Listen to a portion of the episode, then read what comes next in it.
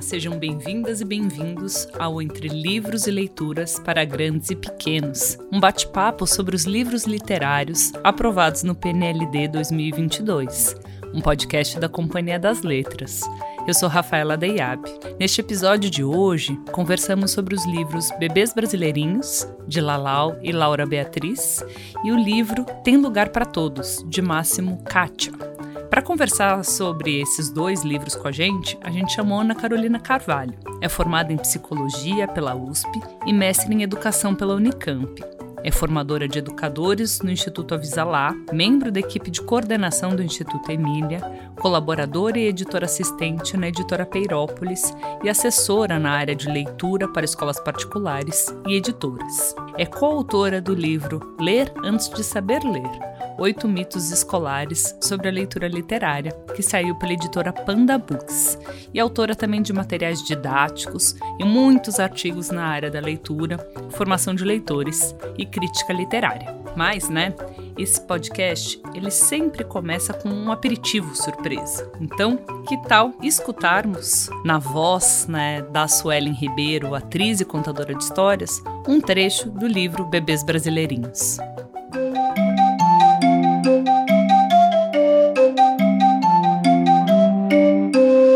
Papagaio verdadeiro. Amanheceu e ele aprendeu a palavra azul. Choveu e ele entendeu a palavra vida. Anoiteceu e ele conheceu a palavra estrela. Aprendeu a voar quando ouviu de seu pai a palavra vai. Anta. A trombinha não atrapalha quando mama. Sua mãe deixa brincar na água, no mato e na lama. A lua é o abajur da sua cama. E essa pele listradinha é o seu pijama. A raposinha do campo. A raposinha nasceu e teve festança. Toda a vizinhança trouxe presente. Lobo-guará, um pente. Tamanduá, um pingente. Ema, um pote de doce em calda.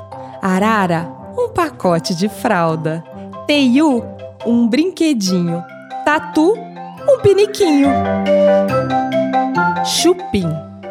Mamãe é pequenininha. Papai é baixinho. Quem vê nosso ninho acha isso muito estranho. Mas logo percebe que na natureza amor não escolhe tamanho.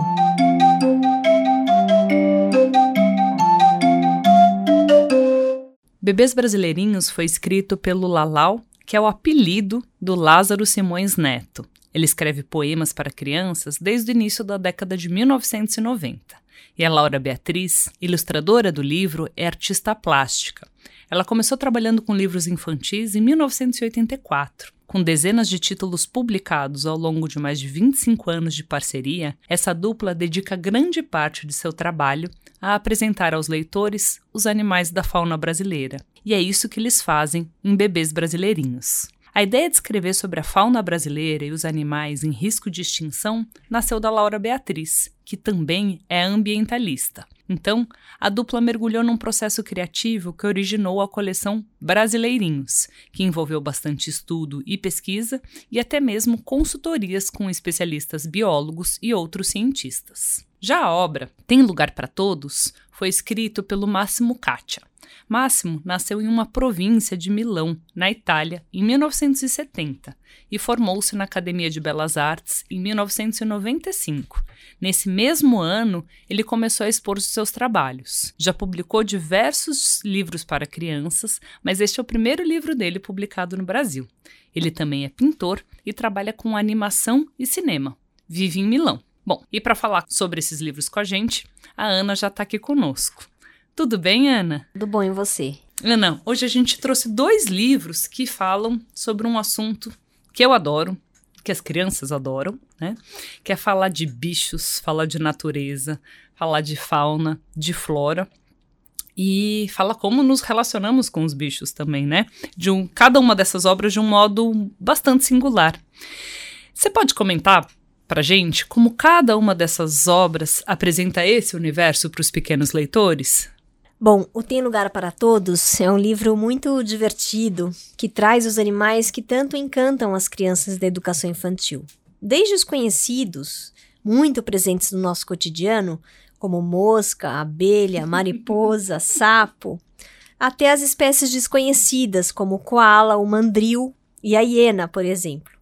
Dessa maneira, a obra dialoga com o conhecimento das crianças, mas também estimula e amplia a fala e o vocabulário com o conhecimento de novos animais. Além disso, a diversidade dos animais é retratada tendo uma história bíblica como referência, né? Que, e é, portanto, uma história clássica, uma história universal, que é a Arca de Noé. Nos Bebês Brasileirinhos, a gente está diante de um livro com uma série de poemas e textos sobre diversas espécies da fauna brasileira, informando seus hábitos e características. Eu acho que é importante falar que esse é um livro híbrido, né? Uhum. Tanto é um livro de poemas, quanto é um livro também informativo. Sim. Tem pílulas informativas, né? O, o Lalau e a Laura, a Laura Beatriz, eles também é, trazem no livro as principais causas que colocam essas espécies sob o risco de extinção. O livro ele também vai apresentando uma lista no final de parques nacionais e organizações dedicadas à preservação da biodiversidade brasileira, o que é bem interessante. E Lalau e Laura Beatriz, vocês vão perceber, é um trava-língua. Eu acho que eles fizeram isso de propósito, só pra gente errar quando estiver gravando o podcast. Então, vocês já perdoem de antemão. A gente vai se esforçar, mas se sair, é porque eles pensaram, essa dupla também, que trabalha juntos há 25 anos, em sacanear quem vai ler isso. Você vê que eu tropecei, né? Imagina.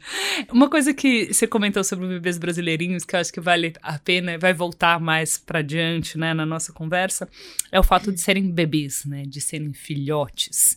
Acho que isso traz um sabor todo especial para esse brasileirinhos em questão, né?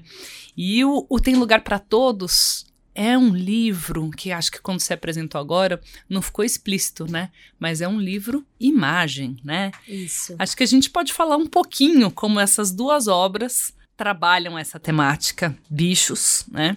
Que faz muito sucesso com as crianças, também falaremos sobre isso, mas fazem uso de linguagens muito diferentes para isso, né? Isso. Como eu tinha já falado, né? No caso dos bebês brasileirinhos, esse livro tem é, é, diferentes gêneros textuais. Tem a linguagem poética e tem também a linguagem informativa, o que é bem interessante. As ilustrações da Laura Beatriz, elas também apresentam informações.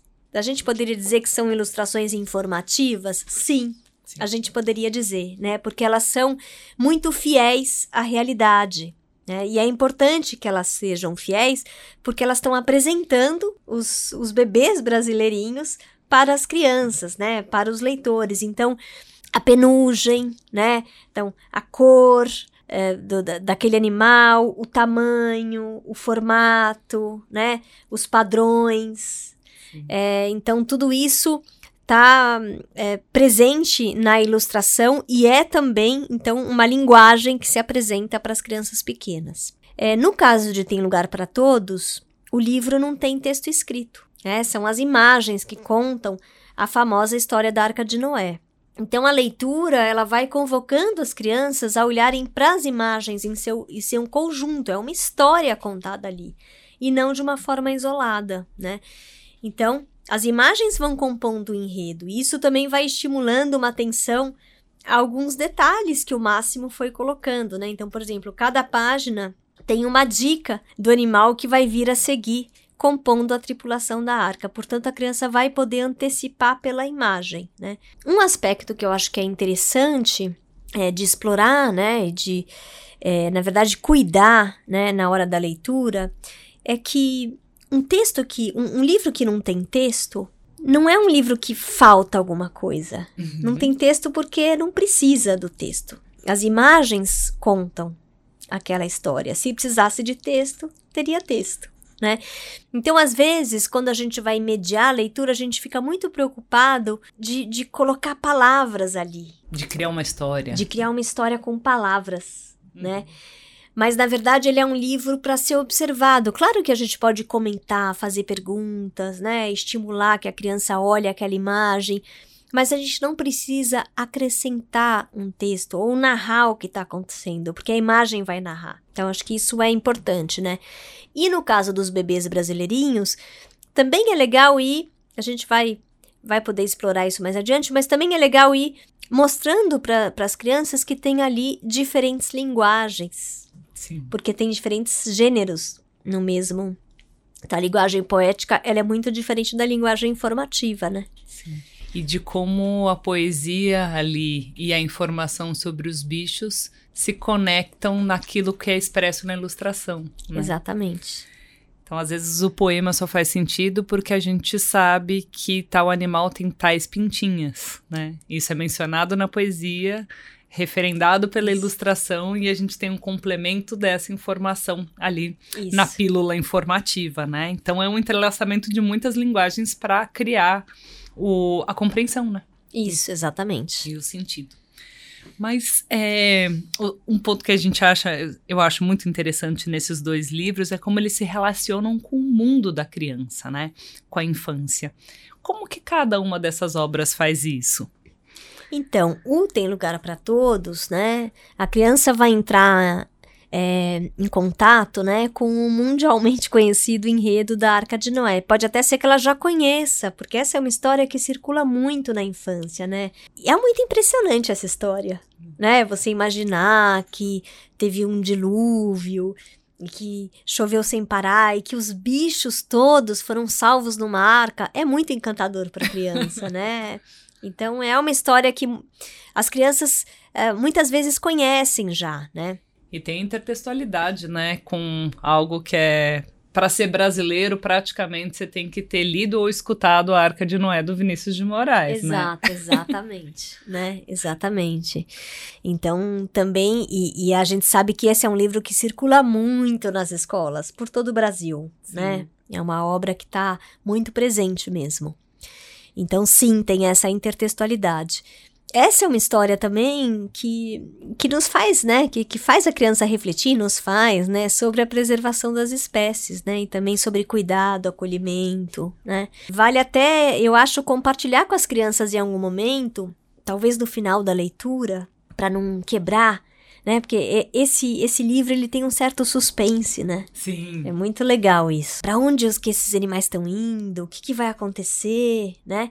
Então, para não quebrar esse suspense, talvez no final da leitura, trazer informação da origem dessa história. Mesmo para as crianças pequenas, né? Olha, essa é uma história que, que tá num livro muito importante, muito antigo, que é a Bíblia, né? Essa história tem uma autoria atribuída pela tradição ao profeta Moisés. A gente não sabe exatamente quem inventou, se foi o Moisés, mas uhum. acredita-se que sim, né? E aí contar um pouco o enredo, Houve um tempo que choveu demais no mundo, choveu tanto que tudo ficou alagado. Desse jeito, todo mundo ia acabar morrendo, mas o Noé construiu uma arca enorme e colocou nela todos os bichos do mundo em pares. Então, são informações que podem ser bem interessantes para as crianças. É, no caso dos bebês brasileirinhos, o que chama atenção é a apresentação de uma fauna imensa, né? E aí eu acho que se a gente tava, né, é, fazendo uma relação no, no Tem Lugar para Todos com uma história conhecida, uhum. você até citou o Vinícius, né? A, a, obra do Vinícius, que remete à Arca de Noé. Nesse caso, é, embora Lalau e Laura Beatriz também sejam autores que circulam muito na infância, eles estão aí há muitos anos, então é provável que as crianças reconheçam, isso é muito legal, mas tem um elemento desconhecido, né? É uma fauna imensa e que em muitos casos até mesmo nós adultos, leitores mais velhos, né, desconhecemos. Mas ela é apresentada de modo lúdico, divertido, por meio de poemas, com muito ritmo, com muita rima, com humor, com uma graça que é muito típica dessa dupla, né? A, a poesia do Lalau tem, e, e, aí compondo com as ilustrações da Laura Beatriz, tem uma graça, né? É... Tudo isso com molho a mais de fofurice por se, por se tratarem de filhotes, né, Exato, né, né? Irresistíveis. Exatamente. E também tem esse outro aspecto, né? esse cuidado, né, de apresentando as espécies que estão em extinção, mas um texto leve, um texto é, repleto de afeto é, e que vai tendo a sua leitura complementada também pelos, pelos textos informativos, né? Então, também é uma forma de apresentar a criança esse tipo de textos, crianças pequenas, né? Então, é importante que os pequenos leitores saibam que esses animais existem e, e, e que tenha, né, essa relação com eles. Enfim, é, o tratamento lúdico dos poemas nos bebês brasileirinhos também favorece algumas aproximações importantes com as crianças, né, que podem estabelecer conexões com as suas experiências cotidianas, né, de, de crianças bem pequenas, de bebês também, né. Sim, de filhotinhos. Ana, o Bebês Brasileirinhos é mais fácil, né? A gente pensado porque ele tá na educação infantil, né? Uhum. São livros de bebês para filhotes, né? Isso. Mas a, a, ainda assim eu queria que você ressaltasse a importância de uma obra como essa na educação infantil. E também que você comentasse é, esta que é quase uma questão polêmica, né? Livros e imagem são para crianças pequenas, justamente porque não estão alfabetizadas, logo não têm palavra, então devem uhum. ser lidos nessa faixa etária. Ou livros e imagens são livros muito difíceis de serem lidos e compreendidos, logo é estranho que estejam na educação infantil. É, são boas questões. então, eu vou falar primeiro dos, dos bebês brasileirinhos, né? Da pertinência dessa obra na educação infantil. Bom, então no caso desse livro, né, é, além do jogo com sentidos, ele é um livro de poemas, né? Então, então além desse jogo que os poemas fazem com sentidos, essa leitura desse, desse gênero, né, oferece também experiências com a musicalidade do texto, que é um encanto para as crianças pequenas, né? Então essas interações entre rima e ritmo colocam a palavra no lugar de brinquedo, né? E eu acho que autorizam também as crianças, revelam para as crianças que é possível brincar com a linguagem, com as palavras, né? E que ler é brincar também, né? Que ler também é brincar. E, e que a gente pode fazer uso, esse bom uso da nossa língua, né? Sim. Brincando com as palavras. E também convocam, é como se fosse um chamado às crianças também a produzirem novas rimas, aliterações, né? Brincar também com, com a palavra. É, além disso, né, o, o, livro ele vai explorando versos e estrofes livres, né, o que também sugere diferentes entonações e, e ritmos de leitura. Então, alguns poemas, por exemplo, têm rimas bem marcadas e outros não. Outros, a sonoridade vem pela repetição ou por relações sonoras das palavras, entre as palavras, né, que é diferente da rima. Muitas vezes a gente está é, apresenta a poesia, o, o, o poema para a criança, como se fosse só um texto com rima. Esse é o senso comum. Sim. Né? Mas tem muitos jeitos de, de fazer poesia. De fazer poesia. Né? Nem sempre é por meio da rima. Né? E pela quadrinha, né? Que normalmente é o que e é apresentado. Pela quadrinha, são diferentes né, jeitos, diferentes formas, formatos, né? Então, acho que isso é importante de ir ampliando esse repertório da criança e também do educador, também, né? Olhar para a poesia desse outro jeito, que acho que esse livro favorece, né? Também, né, é, a poesia, ela é um texto que, que convida a memorização pela própria sonoridade, né, pelo próprio ritmo que apresenta.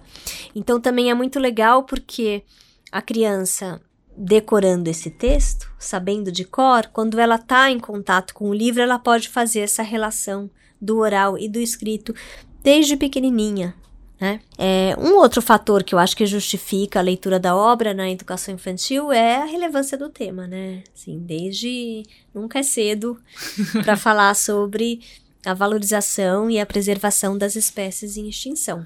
Ainda mais no país como o nosso, né? Tão exuberante, né? Você me perguntou também do livro Tem Lugar para Todos, do livro de imagem, né? Esta polêmica. É. É para que idade o livro de imagens, Ana? É. Vale a pena na educação infantil? É só para eles? Vale muito a pena na educação infantil, não é só para eles, né? É um livro para todos também. É, tem muita boa literatura só por meio da imagem, mas é literatura? É. É literatura, porque ela está é, no terreno da narrativa, da história, da ficção. É literatura, né? Mas é uma literatura que prescinde da palavra. E isso às vezes causa estranhamento na gente. A gente não sabe muito que lugar colocar esse livro, né? Puxa, e como é que eu vou mediar esse livro? É, são as questões que o professor se coloca. Então, como eu estava falando anteriormente, não precisa inventar uma história onde não existe. A Suzy Lee, que é uma autora, né, também tem livros é, é, sem texto, Sim. só com imagem, né? E também é uma autora que é publicada pela Companhia das Letras, tem a Onda, Sim. né? Que acho que muita gente conhece, porque já entrou também em programa de governo, tem em muitas escolas. É, é um texto, é, é, um livro sem texto, Sim. né? E ela fala uma coisa muito interessante, a Suzy Lee. Ela diz que se tivesse, se ela precisasse de palavras, ela colocaria. Maravilhoso, né? né? Então a gente não precisa inventar palavras. Agora, a gente aprende a ler um livro de imagem, né? Porque o livro de imagem é um aprender a se demorar nas imagens, né? É aprender, é, é desenvolver essa competência, né? De, de atenção às imagens e de ir percebendo que, é, que as imagens contam uma história, né? No caso desse livro ainda, tem outro aspecto que eu acho que se torna muito interessante para essa faixa etária, porque as imagens e a narrativa que essas imagens compõem nos fazem lembrar da estrutura de um conto acumulativo, que é um gênero muitas vezes muito conhecido pelas crianças da educação infantil, né? Então, tem um evento desencadeador, né, estrutura do conto acumulativo, e aí a tentativa de resolução desse evento se dá por meio de inserção de novos elementos a cada página. Então, no caso desse livro, a gente não sabe muito bem o que, que desencadeia aquela fila dos animais. Por isso que eu falei que era mais interessante falar da Arca de Noé depois. Sim. Porque esse é um elemento surpresa, é um suspense, né? No entanto, vai ficando claro que tem um propósito. Aqueles animais estão indo para algum lugar, né? Eles estão indo em direção a alguma coisa. O que, que será que vai acontecer com todos esses animais?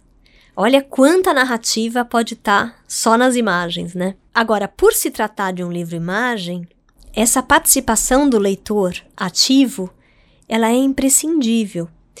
A gente não vai criar uma narrativa, mas a gente pode comentar, a gente pode fazer comentários, a gente pode falar sobre o que se observa, né? A gente pode é, é, trazer interjeições de, nossa, olha, né? ajudar as crianças a olhar aquelas imagens, né? E isso vai também revelando formas de interpretar, né?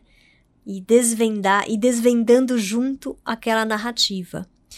Então, esse é um livro que diz, realmente lhe proporciona ao leitor uma certa autonomia, né? Então, é, é um livro que depois a criança, na hora que ela for pegar o livro sozinha, ela vai ler aquela narrativa por conta própria, sem palavras, sem texto, né?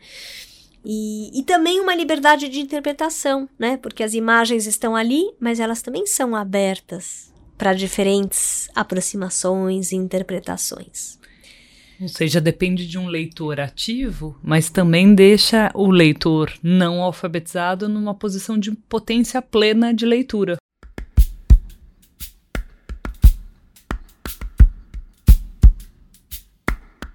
Como sempre, nessa segunda parte do nosso bate-papo, aqui no podcast, a gente fala um pouco sobre as práticas de leitura né, que os livros nos propõem em casa e em sala de aula. A gente entende né, que essa leitura é um modelo para o leitor. Agora, mediar e ser um modelo de leitura de um livro sem palavras é, traz alguns elementos inusitados, né, para esse leitor adulto que, em geral, lê imagens pior do que as crianças, né? Uhum, sim.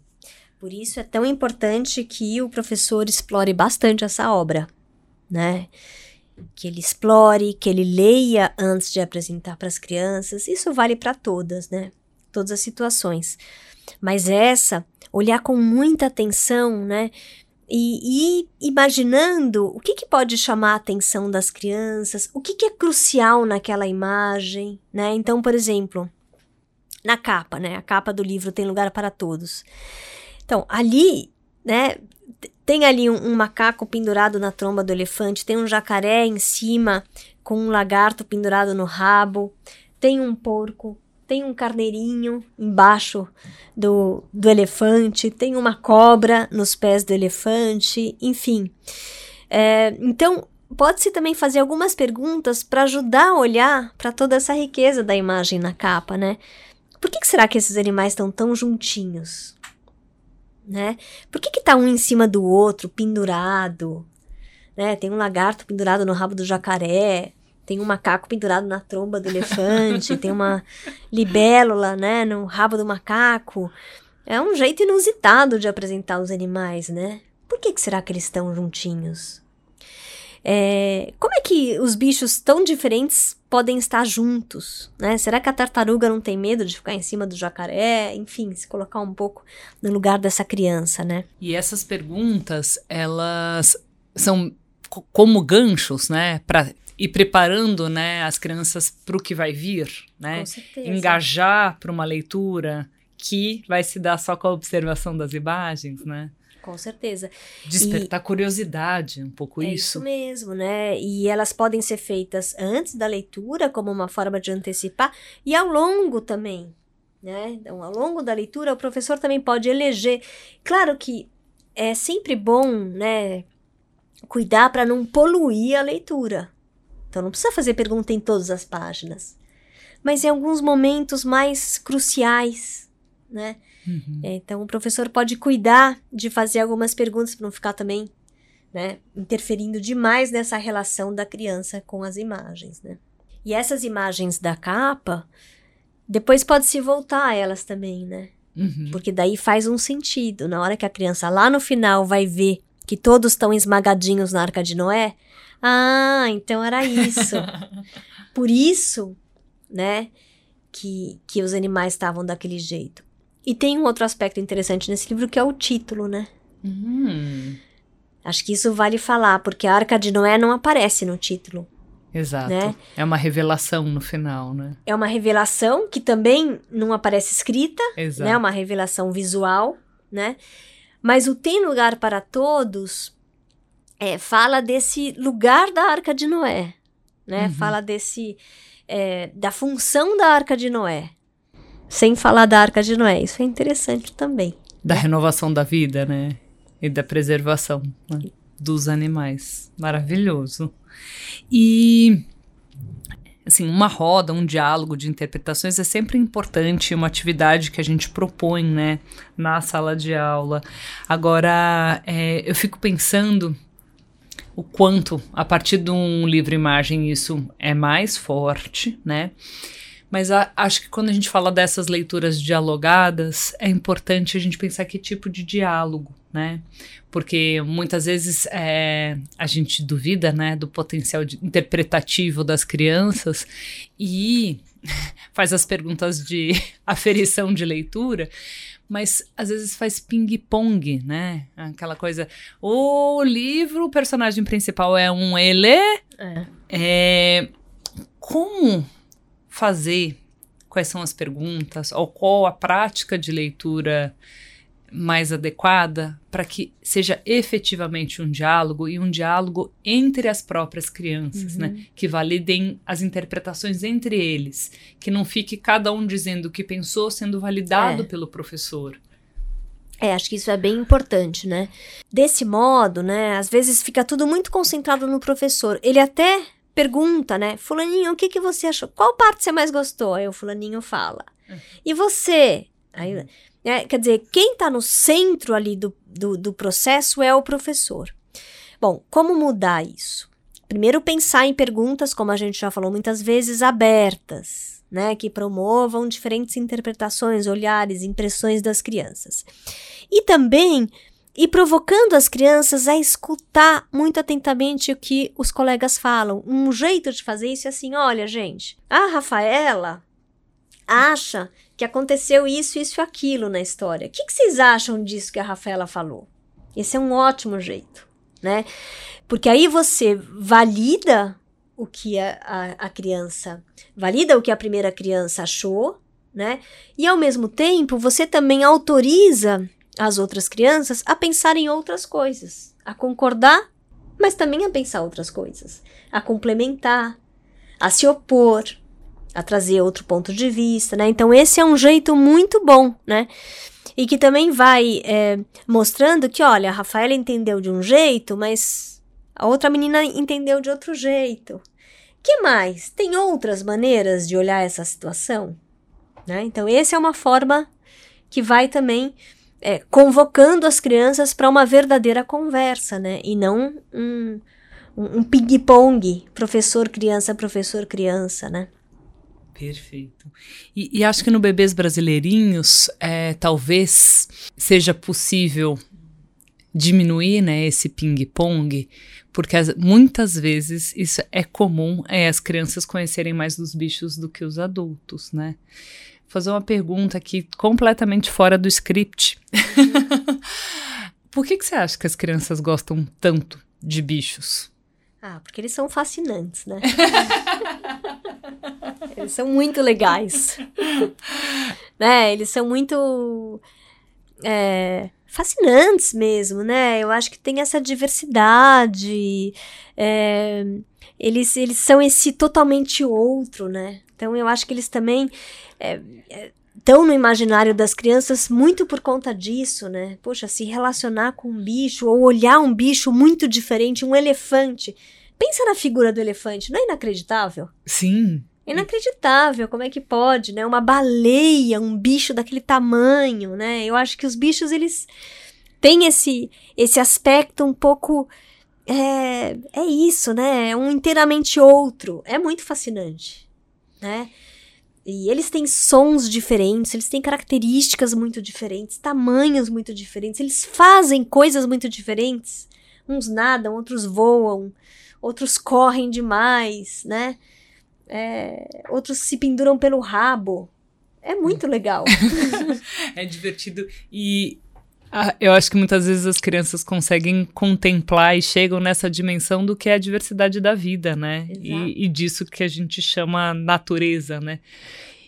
E acho que diferente dos adultos que foram se separando, né? Muito disso que a gente chama de natureza, que quase virou recurso natural, né? Algo que a gente explora eles entendem que a gente compartilha vida, né? E compartilha existência, né? É. Com isso, com esses seres, né? Que são tão fantásticos, tão diferentes, é. mas vivos iguais a eles, né? Exato. Exatamente, né? Diferentes das coisas, né?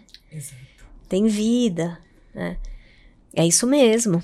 E eu acho que tem um outro aspecto também, né? Aí para ficar no terreno da literatura, é a gente considera, considerar o quanto os animais também fazem parte do, do repertório da infância, né? Das histórias, né? E as crianças também gostam muito de brincar de animais, né? De imitar, de brincar, de se colocar no lugar dos animais nas brincadeiras, né? E é isso, fazem parte de um repertório vastíssimo desde sempre, né?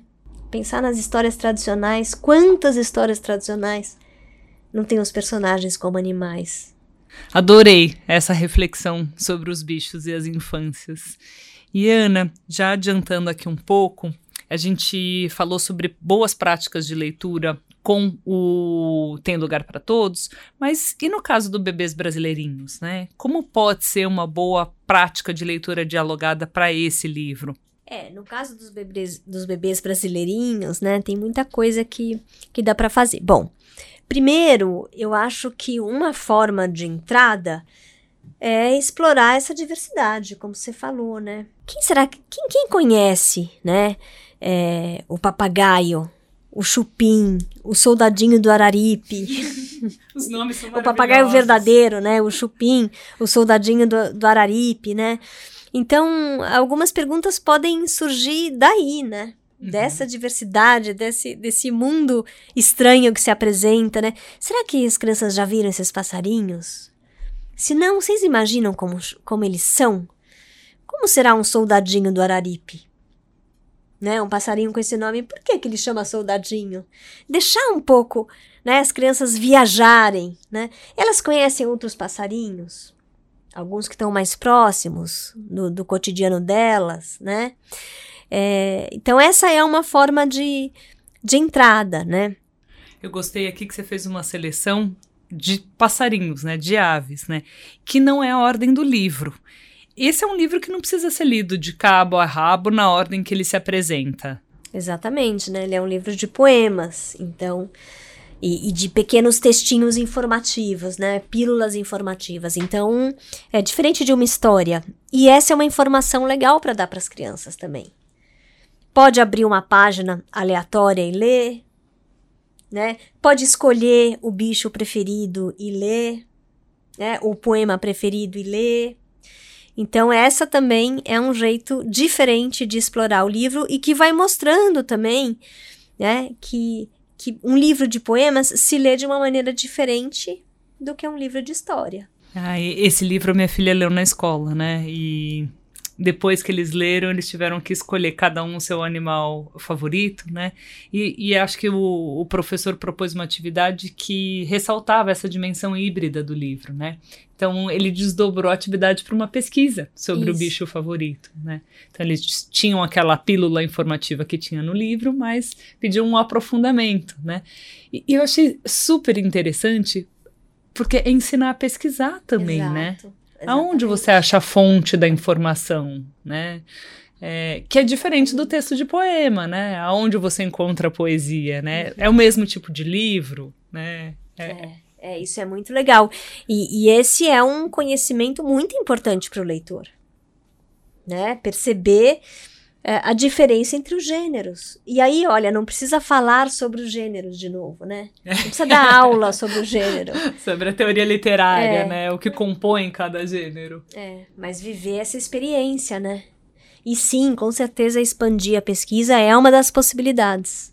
Aqui pensando, né, na situação da leitura mediada performada, né, como um modelo para criança, né? Como que a gente amplia né, essa experiência das crianças no contato com o livro, né, a partir da mediação. Ainda mais, por exemplo, num livro, né, a lá, né, tem lugar para todos, né, que é um livro-imagem que convida, né, a um tete a tete, né, criança uhum. e livro. Como uhum. a gente não é não ser um ruído enquanto mediador? Você já deu dicas, né? Sim. Esse cuidado, né, de não interferir demais, né, de deixar a criança é, explorar a obra, né, por meio da observação das imagens, porque esse é o convite que a obra faz. Agora, pode-se também, né, é, eu acho que uma coisa muito interessante é, depois da leitura, fazer um cantinho ali com livros só de imagem. Isso é muito bacana, né? Para que a criança possa é, se deleitar ali um pouco né, com, com esses livros que não tem texto, possam fazer comparações entre os diferentes tratamentos das imagens, as diferentes formas de narrar por meio da imagem, né? Possam também é, identificar que existe esse tipo de livro, que é o livro-imagem. Então, eu acho que essas são é, saídas possíveis, são práticas interessantes que vão também colocando a criança mais perto desse universo dos livros sem texto, né? dos livros literários, mas sem texto.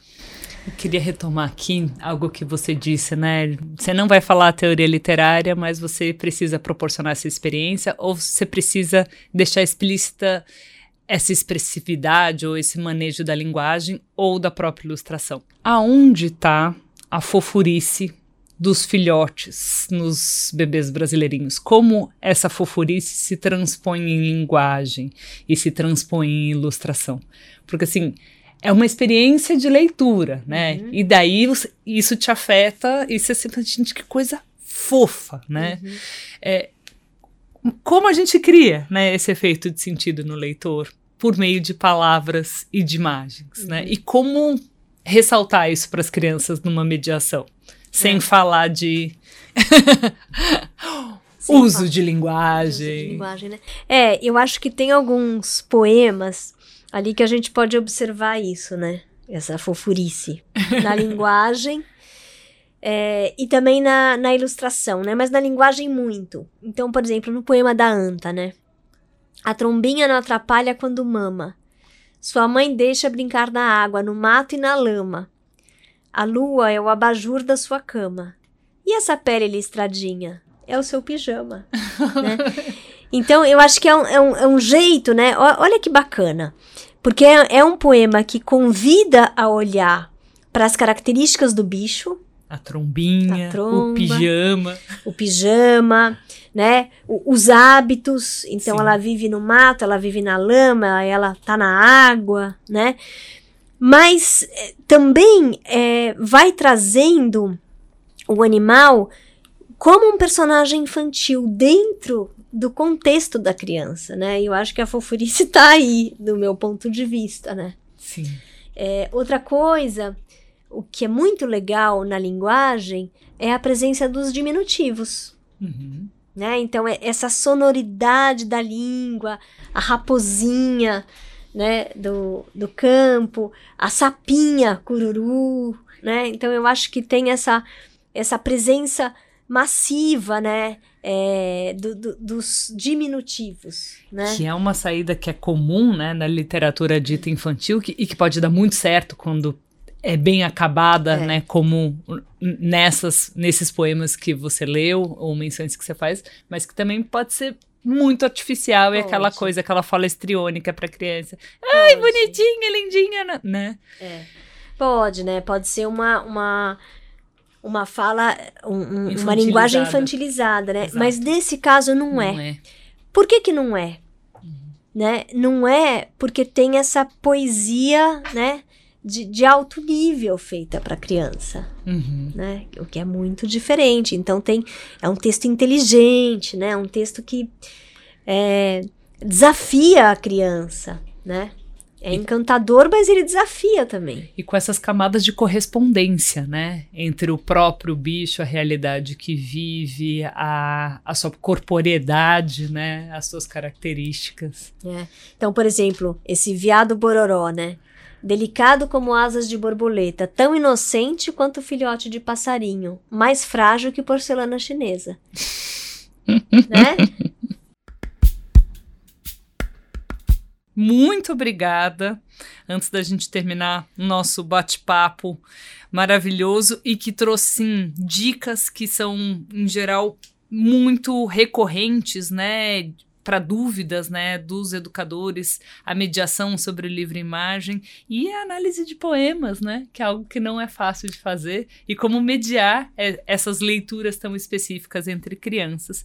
Queria te agradecer muitíssimo, foi demais pontuações muito valiosas. Obrigada, Rafa. Até a próxima. Até a próxima.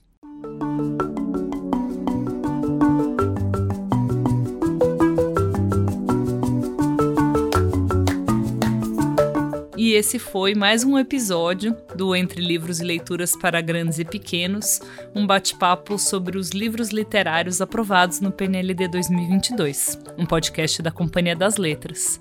Muito obrigada a todos os que nos escutaram e nos acompanhem em outras e nessa roda de leitura. Nos encontraremos em breve para falarmos de outros dois livros. Boas leituras e até a próxima! Esse podcast contou com a apresentação de Rafaela Deiabe e Ana Carolina Carvalho, roteiro Carla Quinzo, leitura e interpretação Suelen Ribeiro, produção Alex Caires, gravação e mixagem Estúdio Central 3, edição Paulo Júnior.